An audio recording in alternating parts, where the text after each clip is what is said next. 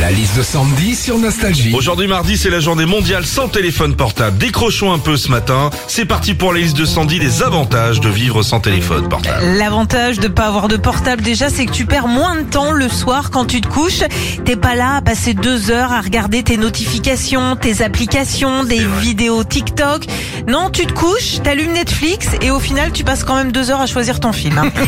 L'avantage aussi de ne pas avoir de portable, c'est qu'on fait travailler nos méninges, notamment en calculant les choses de tête. Bah oui, parce que quand on a un portable, on choisit la facilité, l'application calculette. Alors, 18 euros multiplié par 9 heures, ça fait, ouais, c'est ça, 162 balles la journée si tu veux garer ton SUV à Paris. hein.